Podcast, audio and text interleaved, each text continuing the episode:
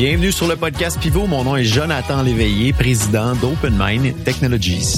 Le podcast Pivot est distribué chaque semaine afin d'inspirer et d'éduquer les entrepreneurs ayant une idée de produits technologiques innovantes, communément appelés SaaS, plateforme web, applications web ou mobile, et qui désirent maximiser leurs chances de succès dans l'aventure. Nous partageons trucs, astuces, histoires à succès ainsi que des apprentissages d'échecs d'entrepreneurs de renom. Le podcast Pivot est une présentation de dev2ceo.com, filiale d'OpenMind Technologies. DEV, le chiffre 2, CEO.com aide exclusivement les entrepreneurs ambitieux qui désirent développer leur idée d'application logicielle afin d'en faire un succès d'envergure. Cette semaine, je m'entretiens avec François Lantier-Nadeau de stratégie de contenu et de SEO, épisode numéro 2 d'une série de minimum trois épisodes. Avant que le podcast débute, je vous invite à vous abonner et à activer les notifications sur votre plateforme de balado préférée afin d'être avisé chaque semaine des nouveaux épisodes. Sur ce, bon podcast.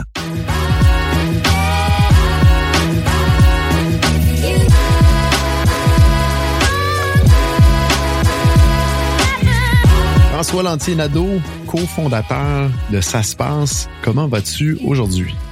En fait, je suis double cofondateur parce que je pense qu'on n'a pas de cofondateur, il y a juste le fondateur. euh, ça va super bien, man. Tout le temps, un plaisir de jumper sur euh, ces calls-là avec toi. Merci François d'être avec nous. Pour ceux qui ne savent pas, on est rendu à, je pense, c'est le cinquième épisode ensemble. On a fait un bel épisode, euh, dans le fond, le premier épisode du sujet d'aujourd'hui, le marketing de contenu et le SEO, dans le fond, par où commencer. François, j'ai eu la chance de le rencontrer euh, par le podcast, mais il y a tellement de connaissances au niveau du SEO qui est venu à travers le temps nous aider pour euh, le euh, qui est un petit outil qu'on a développé ici euh, chez OpenMind dans l'Open Lab, qui nous a grandement aidé à structurer le SEO. Donc, c'est l'épisode 2. Aujourd'hui, on va s'attaquer beaucoup plus à comment arrimer son contenu marketing à une stratégie SEO. Fait qu'on va rentrer un petit peu plus, un petit peu plus loin, un peu plus en profondeur. Mais avant qu'on rentre dans le sujet, François, parle-nous un petit peu de, comment ça se passe présentement avec ça se passe. C'est quoi également aussi, parce que je pense que c'est très pertinent pour l'auditoire qui nous écoute aujourd'hui. Yes, ça se passe. C'est une communauté puis une plateforme de contenu pour les SaaS au Québec. Le but, c'est d'augmenter la visibilité des SaaS, d'améliorer la quantité puis la qualité de notre communauté, puis d'amener plus de professionnels dans le monde des SaaS puis qui s'épanouissent dans cette industrie-là. On a un podcast deux fois par semaine un événement une fois par mois. Et puis, euh, une database, un répertoire des SaaS startups au Québec. On le nourrit tranquillement. On est rendu à 117 euh, SaaS. Vraiment intéressant de voir aller, François, parce que dans les après le troisième épisode ensemble, c'était une idée que tu avais. Et là, c'est en place, ça bouge, la communauté est là. J'ai eu la chance de, de voir en vrai tout ça se matérialiser, entre autres, dans un événement euh, physique à, à Québec. Un événement qui s'en vient, je pense, bientôt pas trop loin de nos bureaux de Blainville, un petit peu plus au sud de Blainville, ça sera à voir. Donc, on laisse un peu de mystère, je pense, euh, Frank, là-dessus. Mais à venir, si vous voulez avoir plus d'infos, rendez-vous sur le site de Ça se passe directement. Vous pouvez contacter François euh, directement sur LinkedIn. On mettra les notes euh, dans la description de, de l'épisode. Donc, on saute directement dans le sujet, François. On parle de comment arrimer son contenu marketing à une stratégie SEO. On part par où à ce moment-là? On part un peu peut-être de performance, d'usabilité. François, vas-y, on t'écoute. Le premier disclaimer, c'est un petit peu ça. C'est au niveau de la performance puis de l'usabilité, comme tu as dit. Tu sais, tu peux te rendre avec un char à moitié pété à ta destination. Mettons, tu veux te rendre de A à B. Mais tu as plus de chances de prendre le clos que si tu as un char qui est en shape puis qui performe bien. Um, c'est une analogie grossière, mais ton site, ça fonctionne de la même, la même façon. C'est-à-dire qu'il se doit d'être rapide, d'avoir une bonne architecture de navigation, mais aussi de liens internes faut que ce soit facile à crawler pour les moteurs de recherche, c'est-à-dire faire le chemin de toutes les pages, qu'il n'y ait pas de pages orphan, des pages qui sont pas accessibles, disons. Euh, ouais, merci. faut que ce site-là soit sécurisé puis qu'il soit super facile d'utilisation sur mobile. Ça, c'est tout comme une espèce de grosse couche d'amélioration technique qui aide beaucoup à avoir des résultats en SEO. T'es pas obligé de faire ça ou de faire tout ça, mais ça te donne une chance. moi j'ai la perception c'est quasiment une base. Si le site est pas rapide, on est extrêmement désavantagé dans les algorithmes de Google, de Bing. Donc, faut travailler deux, trois fois plus fort pour arriver peut-être au même résultat. Euh, c'est un multiplicateur dans la formule probablement qui, qui, qui, qui est très, très, très important. Puis c'est drôle, j'écoutais euh, des vidéos sur tout ce qui était le côté UX, UI, et souvent les gens négligent le fait que le premier élément au niveau UX, UI qui est important, c'est la rapidité à laquelle le contenu va charger. Et c'est probablement pourquoi euh, les moteurs de recherche mettent autant de l'avant cet élément-là si on a pris le temps puis on a mis de l'argent pour essayer d'optimiser la rapidité à laquelle ça va afficher c'est probablement parce qu'on a, on y a mis du cœur, on y a mis vraiment du bon contenu. Puis il va avoir une certaine importance par les moteurs de recherche qui va être appliqué sur, euh, sur ce qu'on va poster comme contenu. Là. Absolument. Je pense que la vieille formule content is king, eh, quand même encore un peu vrai. Euh, c'est-à-dire que, mettons que tu prends un site qui est genre boboche en termes de performance, un site qui est excellent.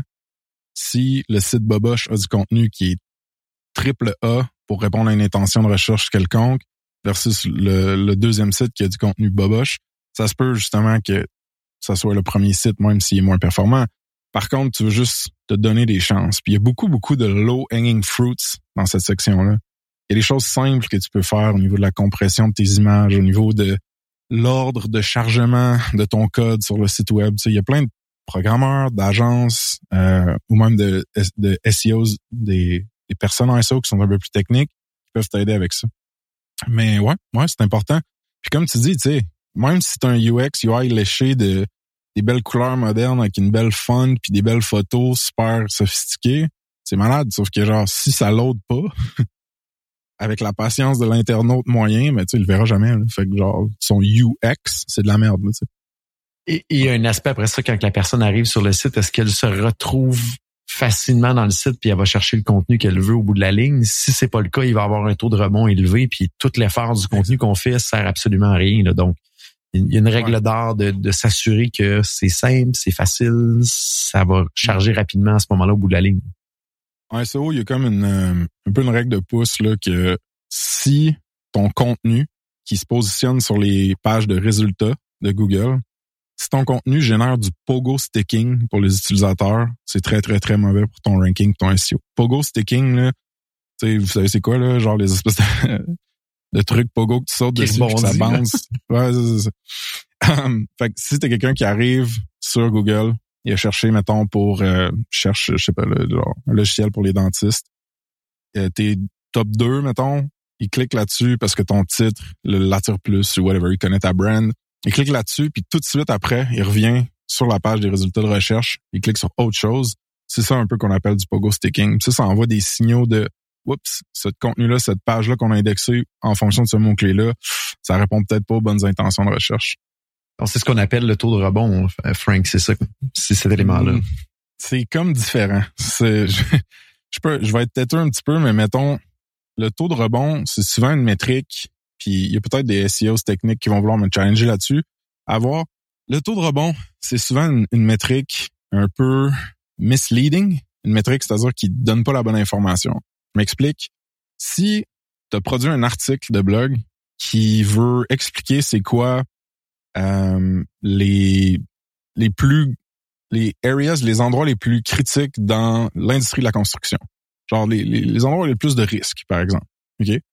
C'est vraiment juste une personne qui essaie de mesurer ses risques puis de comprendre ses risques, qui se lance en construction, mettons, pas quelqu'un qui cherche quelque chose ou acheter quelque chose ou whatever.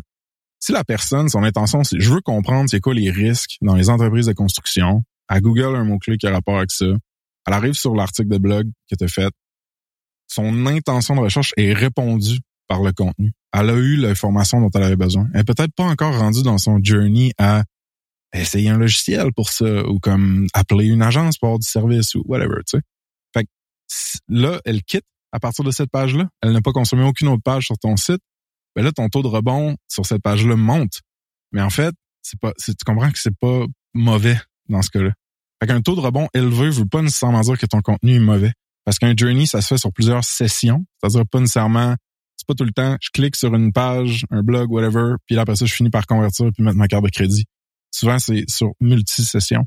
Fait que c'est pour ça que j'aime mieux parler de pogo sticking euh, Fait que ton time on page à, ce moment-là va peut-être être plus intéressant. Et je suis curieux, c'est peut-être un peu plus technique, puis c'est pour ma connaissance personnelle, mais si quelqu'un rentre sur un résultat de recherche, puis il reste trois minutes sur la page, puis, euh, puis il quitte, est-ce que ça tombe dans est-ce que ça compte comme un rebond? Est-ce qu'il y a un délai maximal qui se dit après ça, c'est que ça compte pas comme un rebond? Euh, la réponse à ta première question, c'est oui, ça compte comme un taux de rebond. Euh, après ça, s'il y a d'autres pages qui sont visitées, d'autres liens qui sont cliqués, ben là, non.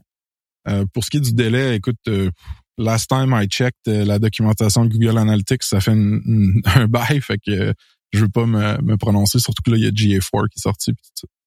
J'avoue que c'est un peu plus technique. je t'en lançais une balle courbe, il n'y a pas de problème. On, veut parler ensuite de mots-clés versus les intentions de recherche. Parle-nous un peu de ça, Frank. Ouais, puis c'est là, je pense que euh, apprendre sur les mots-clés, c'est une pente glissante parce qu'il y a des gens qui vont focuser trop là-dessus. Fait avant de rentrer là-dedans, je veux tout le temps dire, il y a une règle d'or que mon mentor Charles McLaughlin Piché, euh, seocharles.com si vous voulez le checker. Une règle d'or qui m'a appris quand j'étais flow puis que je commençais qui est mettre toujours le UX avant le SEO. Là, je parle pas du UX UI. Je parle carrément de globalement l'expérience utilisateur. Si tu penses, mettons, là, que tu es en train de suroptimiser un article, le stuffer de mots-clés, mettons, au niveau du SEO, t'es comme, t'as comme une intuition que c'est un peu tacky ce que tu es en train de faire ou que genre ça bénéficie pas à l'utilisateur pour répondre à son problème ou à sa recherche. C'est toujours mieux de pas faire cette optimisation là puis de focuser sur qu'est-ce qui qu'est-ce qui permet le plus rapidement puis mieux possible à l'utilisateur de euh, avoir sa, réponse finalement à sa question ou trouver le produit qu'il cherche ou whatever. Fait que UX over SEO, puis anyway, exemple le pogo sticking, si tu as quelqu'un qui qui bounce de ton site très rapidement, ben, ça va ça va nuire. C'est un signal de UX, c'est un signal d'engagement avec le contenu faible que Google va calculer dans ton ranking. Fait que règle d'or, euh, UX over SEO. Donc, on en parlait dans, l'épisode précédent, faut qu'il y ait de la valeur livrée dans l'article de blog le plus rapidement possible. Ouais. C'est la priorité numéro un. Exact. Puis ça, on en parle dans l'autre, puis le monde pourra aller l'écouter, mais comme tu veux rendre ton article scannable facilement, avoir, mettons, des visuels, des titres, des sous-titres, des images que quand, juste en jetant un coup d'œil, tu catches que oui, ça va, ça, ça va aider mon problème à moi. C'est, je suis à la bonne place, mettons avant même de te commettre à consommer l'entièreté du contenu, mettons, puis de passer plus de temps sur la page.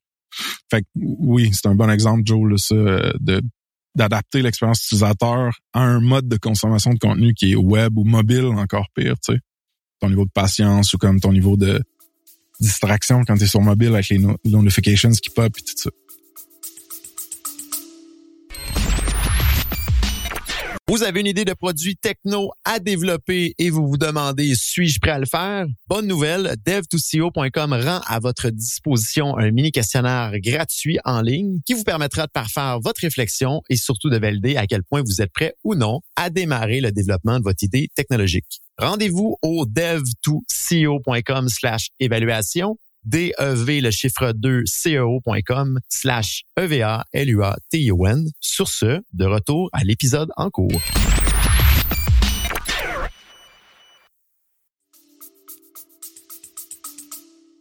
Si on parle plus précisément des mots-clés, comment qu'on aborde ça? Comment qu'on structure ça? Comment faire une recherche de mots-clés? Parle-nous un petit peu de ton expérience, puis c'est quoi ton ta perception pour bien attaquer ça? Là? Ouais. Fait que dans le fond, je trouve que ça peut sembler intimidant des fois la recherche de mots-clés alors que ça peut être super simple.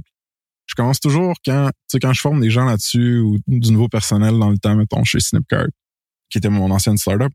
Je commence tout le temps par faire la distinction entre un mot-clé puis une intention de recherche. Puis mettons que je, te, je flippe le script deux secondes, je te dis, toi, Joe, mettons, tu sais, ça sonne une cloche? Mettons, penses-tu qu'il y a une différence entre mot-clé et intention de recherche?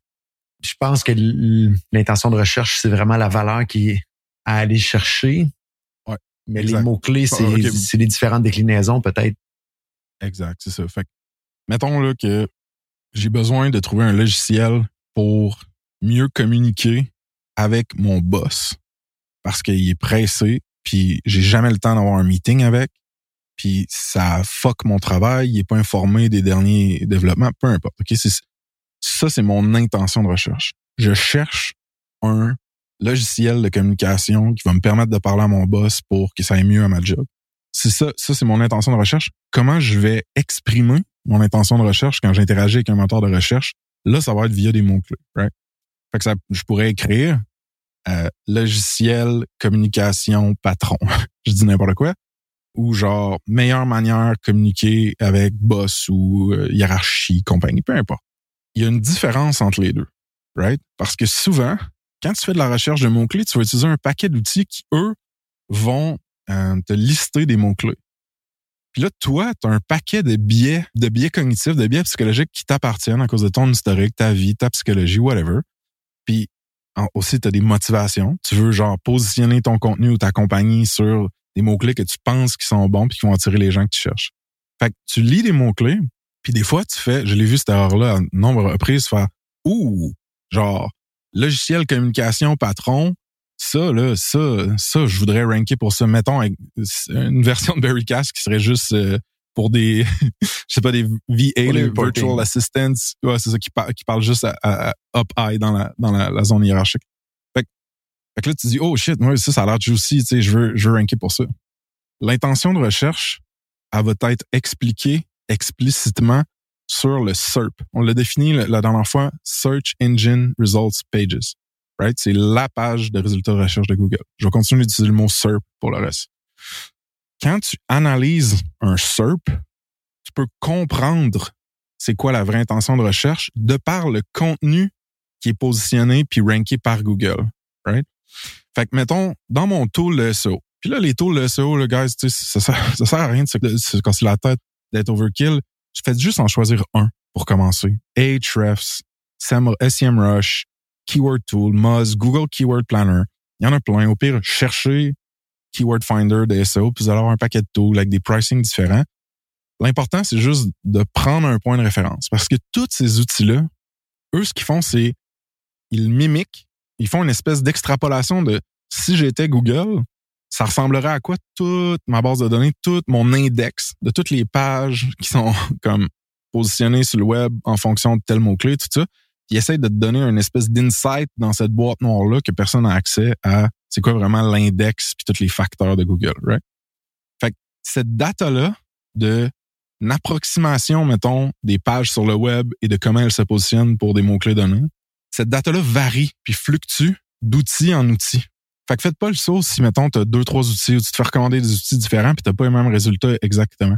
Je pense que l'important, c'est quand même de prendre une représentation de la réalité qui, qui semble faire du sens puis rester avec ça pendant un bout. Tu sais, l'optimisation par outil, ça peut venir, l'optimisation du choix d'outils peut venir plus tard. Mon humble opinion, challengez-moi là-dessus si vous voulez. Fac, il y a une différence entre être sur un de ces outils-là faire une recherche de mots-clés pour voir les autres mots-clés qui vont être suggérés. Fait que, mettons, moi, j'ai un logiciel de communication vidéo comme Berrycast, je fais comme screen recording software ou genre video messaging, right? là, les, ces outils-là vous, vous balancent un paquet d'autres mots-clés. Alright, cool. Par contre, faut prendre toujours le temps d'aller à la fin de tout ça, c'est-à-dire sur le SERP, puis voir quand quelqu'un cherche ce mot, écrit ce mot-clé-là, video messaging, qu'est-ce que Google lui sert? Ce que Google lui sert, c'est ce qu'il a besoin, right? Parce qu'il calcule tous ces facteurs-là, tous ces, ces signaux-là de, UX, d'optimisation technique, de backlinks. On pourra, on pourra en parler, mais c'est un bon, bon, bon indice de quel genre de contenu répond à l'intention de recherche qui est comme un peu camouflé derrière le mot-clé. ça, c'est comme un gros, gros public service announcement de faut que tu apprennes à lire un SERP. On va creuser un peu plus là-dessus, là, mais pour l'instant, je voulais juste mettre cette base-là euh, comme sur table. Tu sais, ça fait-tu du sens?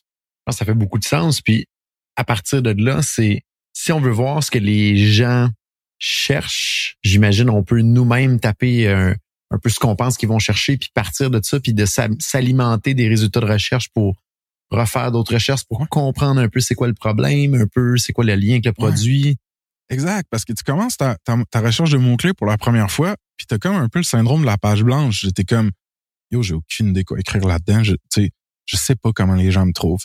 Fait que les pointers, les, euh, les petits coups de pouce, là, pour commencer tôt, c'est un peu ce que Joe a dit.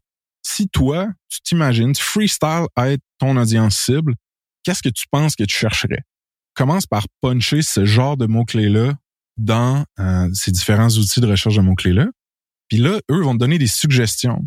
Puis en lisant ces suggestions-là, ou en voyant, par, par exemple, ce, telle page, telle URL est numéro un sur Google pour tel mot-clé. Alright, ben ces outils-là, tu vas pouvoir cliquer sur cette URL-là puis dire montre-moi les autres mots-clés pour lesquels cette page-là, par exemple, se positionne dans le top 10. Euh, ça, c'est la première page, soit. Puis là, tu vas découvrir d'autres mots-clés qui vont peut-être t'éduquer sur quand mes utilisateurs tentent de régler le problème que moi je règle avec mon produit, ma compagnie, voici comment ils l'expriment sur les moteurs de recherche. Fait que le but, c'est juste de commencer. Ça peut être essayer de freestyler un petit peu comme, on vient de dire, ou juste de voir, OK, mon produit, si j'étais pour le, si j'étais pour le découper en différents problèmes qu'il règle ou l'ordre des problèmes qu'il règle, tu sais, peut-être qu'il y a plusieurs étapes dans la résolution d'un problème. Enregistrer une vidéo, l'éditer, en faire un, un résumé, l'envoyer à quelqu'un, savoir si la personne l'a reçu, que la personne nous renvoie une vidéo, tu sais, dans, mettons, un flow Berrycast-ish, là, un petit peu, ben, tout ça, comment tu, chercherais pour régler chacun de ces problèmes-là? Fait que tu peux te découper un peu comme ça et essayer de voir euh, les suggestions qui vont sortir des outils. Une autre chose que je recommande quand même fortement aux gens, euh, c'est de dire, à part le problème spécifique que moi je règle avec mon outil, est-ce que ma cible, mon audience cible, a des problèmes plus hauts dans son espèce de journey plus tôt? C'est-à-dire qu'elle n'est pas nécessairement rendue à acheter un logiciel pour du vidéo messaging, mais peut-être qu'elle a de la misère avec la communication en compagnie, en entreprise. Ou elle a de la misère résumer ses meetings. Tu sais, ça, c'est un pain que ton Berrycast saute. Fait est-ce que je peux essayer de rentrer des manières d'exprimer ces problèmes-là qui n'ont pas rapport directement avec mon produit, mais qui éventuellement vont toutes découler dans probablement que tu vas avoir un outil, besoin d'un outil ou d'un service pour ça. Tu sais. Fait que ça, c'est ce qu'on appelle plus des mots-clés puis des intentions de recherche top of the funnel, que je vais appeler TOFU pour la suite. Euh, alors que l'autre suggestion, qui était quel problème spécifique votre, votre produit ou votre compagnie règle, ça, c'est plus bottom of the funnel, BOFU pour la suite. Fait que déjà, ça, je pense que ça devrait aider le monde à comme get started dans la recherche de mots-clés. J'ai d'autres points. Est-ce que j'enchaîne ou tu veux chip in? J'ai une question. L'effort au départ qu'on devrait mettre, quel pourcentage devrait être sur le tofu puis quel pourcentage sur le, le bofu qui est plus le bottom of the funnel? Réponse de politicien, ça dépend. Je m'explique. non, non, non, c'est bien correct. Mais non, c'est bien correct. Écoute, si dès le départ, le SEO, c'est pas c'est pas un canal qui va générer rapidement les résultats, right? Souvent, c'est de 12 à 18 mois c'est chanceux un petit peu avant. Si tu t'attends à ce que ce canal-là génère des ventes carrément, tu sais, des conversions payantes très rapidement, je te dirais que tu veux commencer par le bottom du funnel. Souvent, tu échanges le volume, c'est-à-dire la quantité de trafic qui va venir sur ton site, contre un pourcentage de conversion plus élevé, c'est-à-dire la quantité de personnes qui vont acheter de quoi après être venues sur ton site. Fait que dans le bottom du funnel, c'est ça. Tu as moins de monde, mais c'est du monde plus intéressé, plus qualifié, qui sont plus prêts à acheter. Dans le top du funnel, c'est l'inverse. Tu as plus de monde, mais le, pourcentage de gens là-dedans qui sont prêts à acheter, il est comme très, très, très dilué à cause du volume de personnes. Fait il y a ça à prendre en compte.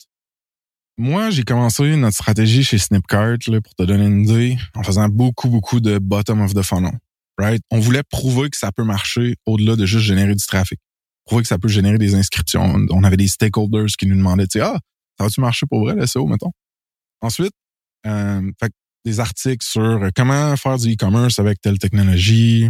Euh, bon, la personne lit ça, elle fait, OK, c'est avec Snipcart que tu fais ça, je m'inscris à Snipcart, je l'essaye. OK? Plus le temps est passé, plus j'ai maturé, je pense, dans ma vision du contenu marketing du SEO. Puis plus je me suis rendu compte que il y a des problèmes super importants à ta cible que tu peux régler juste avec du contenu puis pas juste avec ton produit. souvent, ces problèmes-là sont plus top du funnel. Fait que pour un programmeur, ça pourrait être justement, là, je veux apprendre à faire du JavaScript.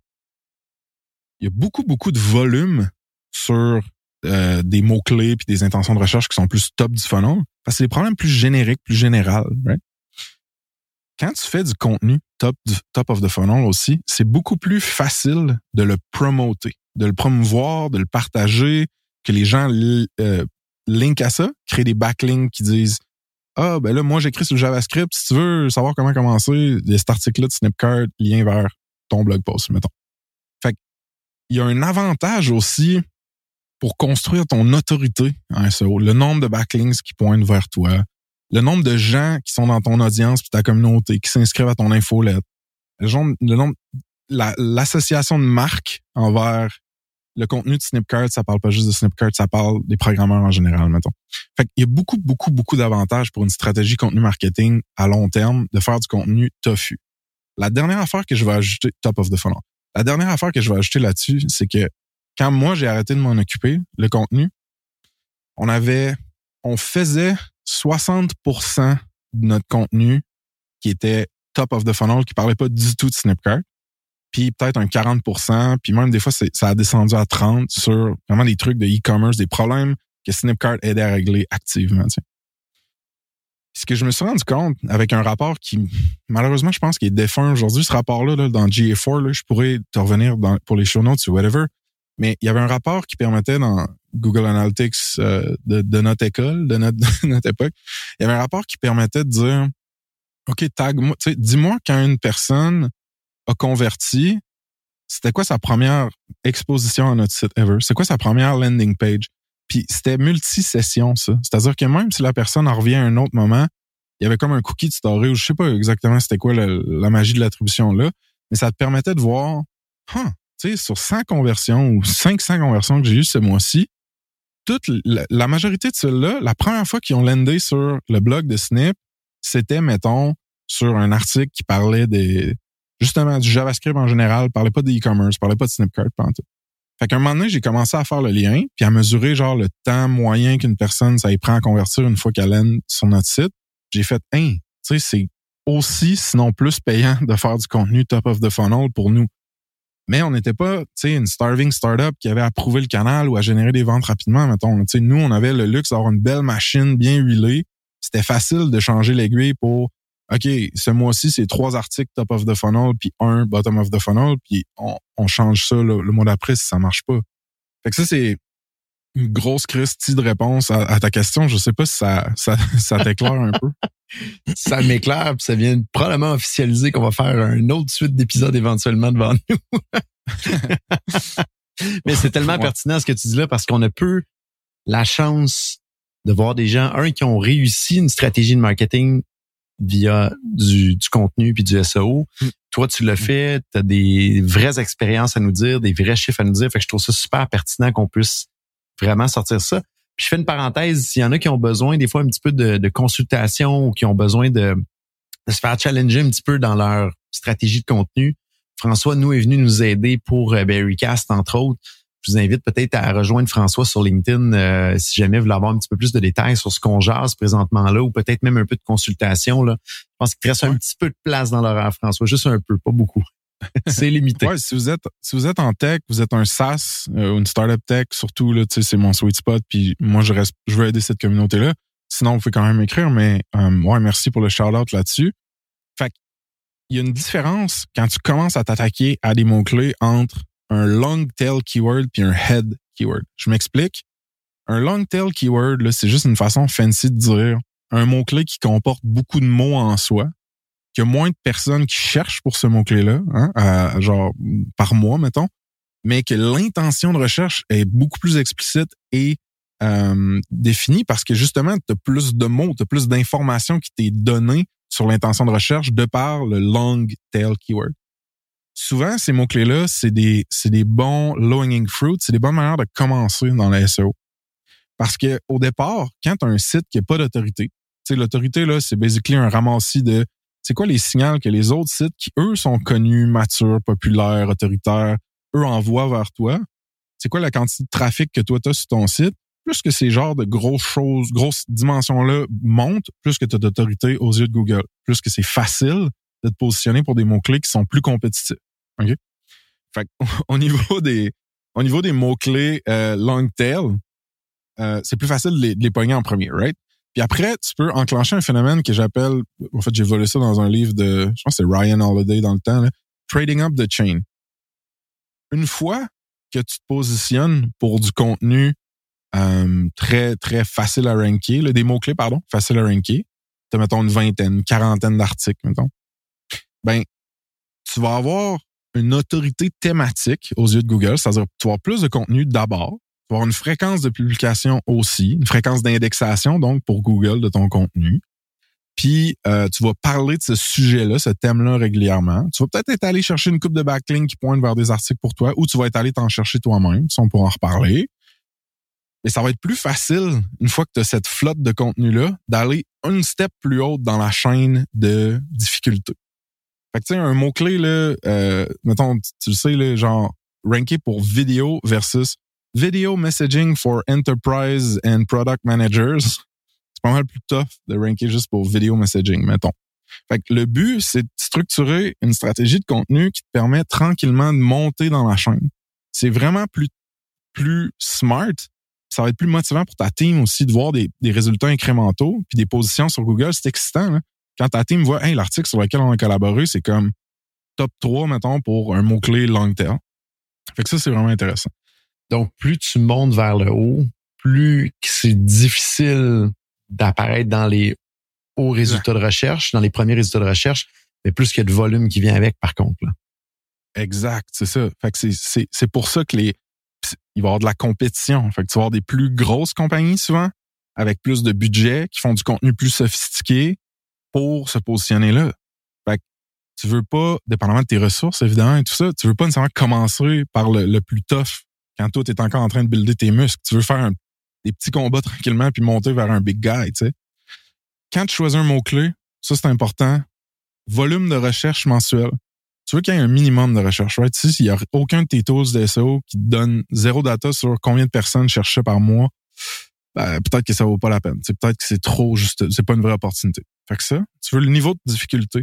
Tu veux regarder ça, c'est important, la compétitivité plus ton autorité de domaine, tu sais, différents outils vont te donner différents scores de domain ranking, de autorité de domaine, peu importe. Plus ce score-là est bas, au départ, j'ai tendance à justement pas aller attaquer des mots-clés qui sont trop, trop élevés en termes de difficulté. Comme une certaine corrélation là. Ensuite, un truc que les gens oublient beaucoup, beaucoup, beaucoup, puis ça, faut que vous en rappeliez, c'est le Organic Click-Through Rate, CTR.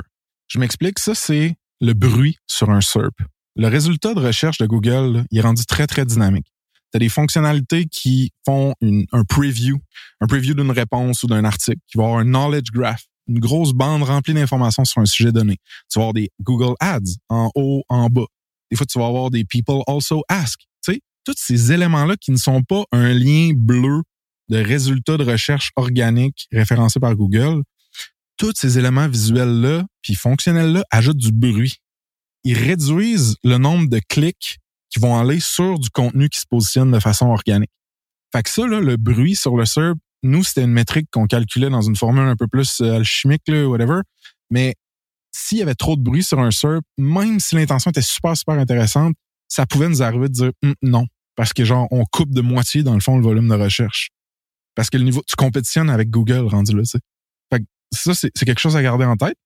Puis last but not least, la tendance de la recherche mensuelle de ce, de ce mot-clé-là. Est-ce que c'est un mot-clé qui va, les, les, recherches vont vers la hausse ou vers, la, euh, vers le bas? Euh, ça, nous, on s'est fait avoir parfois parce que on ne regardait pas ça, puis c'est comme, hey man, c'est 5000 recherches par mois, let's go, tu sais, on rank là-dessus. Mais tu te rends compte que c'est un terme de plus en plus désuet, mettons, en programmation. Ou un concept que les gens, c'est pas dans leur langage de chercher avec ça, parce que c'est une nouvelle génération, où il y a des nouveaux outils qui sortent. Si tu te positionnes pour des, des trucs qui sont en descente, ben, tu comprends que même si tu es top 1, ça va juste descendre ton trafic. Fait que ça, c'est toutes des choses que tu veux garder en tête puis avoir un bon équilibre entre, entre ces choses-là quand tu choisis des mots-clés à viser pour commencer avec ton contenu en SEO. Donc, la, la tendance, c'est un peu comme une vague. on veut tous pas être à la fin de la vague, mais au début de la vague pour la surfer longtemps. on a scoré, ouais, je vais braguer, là, mais on a scoré big time avec Snipcart là-dessus parce qu'on a identifié un truc qui s'appelait le Jamstack. C'était une manière d'organiser tes sites web très front-end, peu importe, je rentre pas dans le technique. Manière de programmer, mettons. Les gens qui ont lancé ce mouvement-là, très talentueux, très influents, ils étaient connectés avec des grosses personnes quand même dans le milieu. Puis eux nous ont comme introduit à ce mouvement-là. Pour eux, on était comme pas, pas, trop sûrs. Mais moi, je me gardais tout le temps une partie de ma bande passante pour faire des bets. faire des gageurs de ce ter terme-là ou ce concept-là, c'est pas encore populaire pendant tout, mais je pense que ça pourrait vraiment être gros. Fait que nous, on va, on va aller all-in dans le contenu pendant un petit bout là-dessus, se positionner en premier, aller chercher un paquet de backlinks, parce que de plus en plus que ça devient populaire, ce terme-là, ben de plus en plus que le monde qui écrive là-dessus vont linker vers ton article qui était là avant tous les autres. Puis lui va être de plus en plus autoritaire, plus en plus dur à déplacer euh, du SERP. Fait que nous, on avait fait un big, big, big score avec ça. Mais vois-tu, cinq ans après, ça a commencé à descendre. Puis là, il a fallu qu'on qu'on mise pas juste là-dessus, puis qu'on mise sur d'autres trucs aussi. Donc, on peut vraiment surfer une vague dans ce genre de cas-là si on identifie bien une trend. Puis je trouve ça intéressant que tu l'apportes à la table parce que j'avais jamais entendu ça. Puis c'est tellement important. Puis même chose au niveau du organic click-through rate, j'avais jamais vu ça du côté entre autres organique. Mais comme tu dis, il y a, tellement de bruit maintenant. Même exemple, les résultats de recherche YouTube maintenant apparaissent. Oui, oui, oui, oui. Google dans les recherches. Fait que ça, donc il y a, là, il y a tellement de bruit que je savais pas qu'on pouvait le voir dans les outils de recherche. Cet élément-là, c'est tellement pertinent que probablement. Ça lesquels. Lequel? As-tu une recommandation? ça dépend lesquels. Ah, ouais. Agnostique, là. quand j'étais plus, quand j'étais plus euh, les, les, les, mains dedans, là, euh, on utilisait un combo de Keyword Tool plus Moz plus Ahref. Mais nous, tu sais, c'était notre seul canal de marketing, fait qu'on s'en foutait de payer des milliers de dollars par année. Sinon, si tu as à faire un pic qui est quand même cher, mais qui va gérer le, un facile 80% Ahref, c'est très populaire. Puis SEMrush, ça, ça leur devient aussi beaucoup. Fait que Là, tu vas avoir plein de monde qui ont chacun leur opinion, mais vite de un, je vais juste dire ça. on l'a dit, mais on l'a pas dit, c'est bon. Et je pense que dépendant de où ce qu'on est rendu dans le SEO puis le contenu, la définition d'un bon mot-clé peut être différente. Exact. Ça, c'est malade parce que moi, vu que je me, je me l'ai tapé pendant comme huit ans, puis à un moment donné, c'était une équipe qui le gérait, mais à un moment donné, tu gradues. comme. C'est comme si tu es rendu avec un, un, plus de backlinks, tu as plus de trafic sur ton site, tu as un paquet de pages bien indexées, un site qui roule vite, puis ton autorité, juste ton, ton SEO juice, là, il est plus élevé. Fait que tu peux aller attaquer des plus difficiles mots-clés. Fait que, à moins que tu sois rendu à avoir saturé toute, toute, toute ta niche puis que tu veux aller ramasser toutes les graines de long tail keywords qui ont 10 recherches par mois, mais souvent, le monde, ça prend un bout avant qu'il se rende là, tu. Faut que tu fasses rien que ça pendant longtemps. Fait qu'à un moment donné, t'es rendu à aller chercher pas juste des long tail keywords, mais comme deux, trois mots qui ont des centaines de recherches par mois. Là, à un moment donné, t'es rendu à un ou deux mots qui ont des milliers de recherches par mois. Fait que faut que tu aies les guts de maturer puis de graduer dans les cibles que tu je pense, dans, dans tes mots-clés. Puis c'est excitant, c'est le fun. C'est comme si tu mérité de te rendre là. C'est comme une quête dans un jeu. On accumule ben des points de l'armure de plus. là, on peut aller attaquer le grand méchant. là. exact, exact. Ça me donne le goût de jouer à Diablo. c'est exactement ça, je pense. Vraiment intéressant. Frank, je vois le temps qui file, puis je, vois le reste du contenu qu'on peut aborder, puis je veux pas qu'on le, qu'on le passe ni rapidement, ni trop loin dans un épisode de podcast, parce que euh, autant pour moi, l'éducation que tu fais aujourd'hui en, en, me transférant cette connaissance-là, je pense que c'est aussi pertinent pour les gens qui nous écoutent. Fait que je te proposerais peut-être de, de le mettre, faire un, autre série d'épisodes, un autre épisode qui serait la continuité de celle-ci pour aborder les prochains sujets si jamais tu t'en vas pas d'inconvénients de ton côté, à moins qu'il y ait un ou deux petits points que tu veux rajouter là, avant, avant de terminer cet épisode-là. Non, je dirais juste que si vous voulez vraiment nailer contenu et SEO, ben il reste du stock. Fait écoutez les prochains qui vont sortir ou ben non, écrivez-moi. Mais c'est pas tout, tu sais. Vous avez déjà des bonnes bases. Puis euh, non, écoute, si les gens te disent qu'ils sont écœurés de m'entendre sur ton podcast, au pire, j'écrirai un blog. Mais euh, ça va me faire plaisir sinon de revenir d'autres, euh, of course.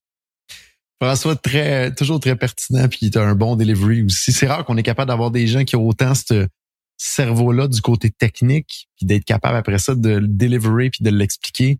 en plus d'avoir euh, la disponibilité du, temps et de la générosité de venir partager ça sur le podcast. C'est vraiment apprécié, François. Encore une fois.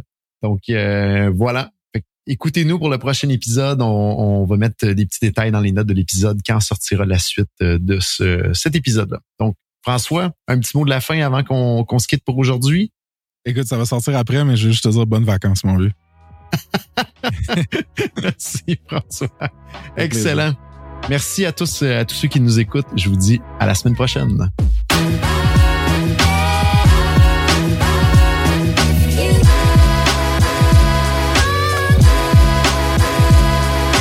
Voici sept apprentissages en rafale que je retiens de ma discussion cette semaine avec François. Premièrement, la rapidité de chargement du contenu va avoir un grand impact sur vos résultats de SEO.